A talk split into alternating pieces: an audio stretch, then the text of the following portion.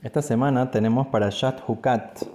La Parashat Hukat nos comienza a hablar sobre el tema de la impureza que le puede llegar a la persona cuando está en contacto con algún, alguna impureza, si está en contacto con eh, algún animal impuro, etcétera, diferentes cosas que impurifican a la persona. Entonces, ¿qué nos dice la Torah? Que cuando una persona se impurifica en ciertas. Eh, en ciertas ocasiones la persona para purificarse necesita eh, ir al Betamikdash y que el Kohen haga un proceso que se llama el proceso de la Efer Apará, de la pará Duma de la vaca roja. Entonces, ¿qué, ¿cómo consistía en este concepto de la vaca roja?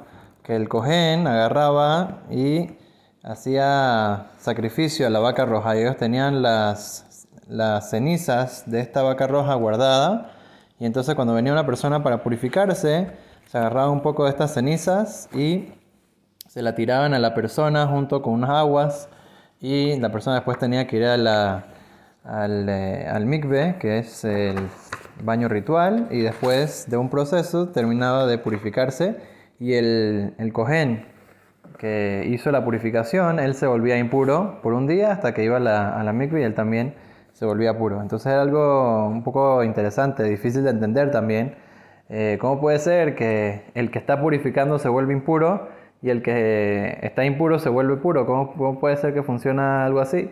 Entonces, ahí nos enseña la Torah algo muy importante que a veces uno piensa que uno tiene que saber la razón para todo.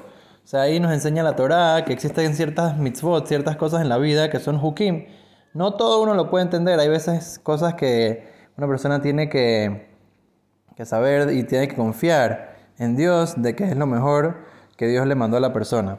O sea, como por ejemplo dijo Ramordejai Eliau, un, un ejemplo muy bonito, es que una persona que fue al doctor, entonces, ¿qué le pasó? Parece que estaba caminando en la calle y se pinchó con un clavo que penetró dentro de su zapato y se le metió en el pie y parece que se le infectó el pie. Entonces fue al doctor todo así preocupado, ¿qué hago ahorita con mi pie? Tengo que ponerme curita, alcohol, ¿qué, qué es lo que tengo que hacer?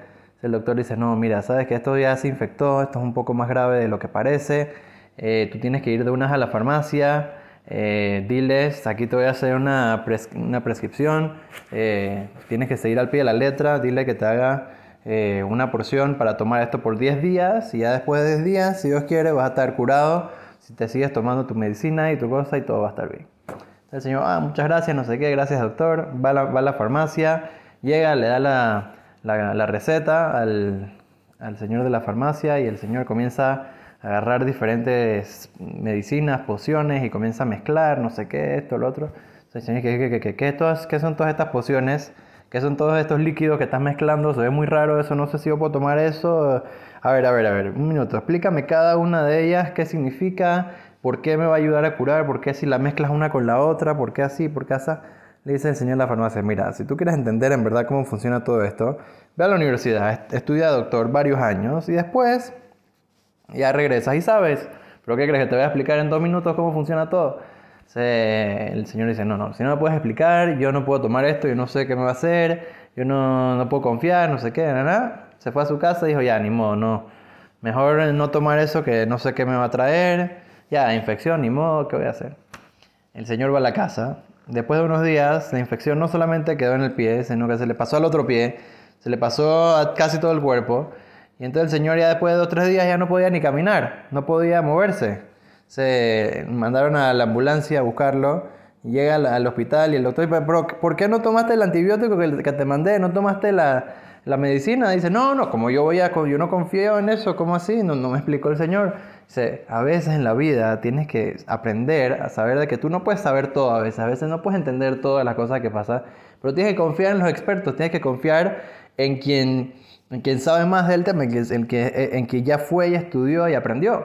O sea, de la misma manera con la Torah. A veces hay una mitzvah que puedes, ah, pero Dios no entiendo, no. Pero confía en Dios. Si Dios te dio tu vida, te dio salud, te dio la Torah, te dio tantas cosas buenas, te dio todo. O sea, por lo mínimo que uno puede hacer es saber de que todo lo que nos está ordenando Kadosh Baruj es para nuestro bien. Entonces, si una persona aprende esa lección de esta allá, de la vaca roja, que a veces uno no puede entender las cosas en la vida, a veces uno no entiende por qué me pasó esto, por qué es el otro. Pero si una persona tiene la confianza en Kadosh Baruj en Dios, de que todo lo que Dios hace para la persona es para bien, es para el bien de uno, porque Dios es el papá de cada uno y uno de nosotros. Si Dios nos hace algo, nos da algo, nos ordena algo, es siempre para nuestro bien. Entonces, que podamos siempre reforzar nuestra emuná, nuestra fe en el Kadosh Baruj y de esa manera solamente traer Barajá, Atzlajá y todo lo bueno, felicidad y alegría para nosotros, nuestras familias y todo el pueblo de Israel. Amén. Shabbat Shalom Mevorah.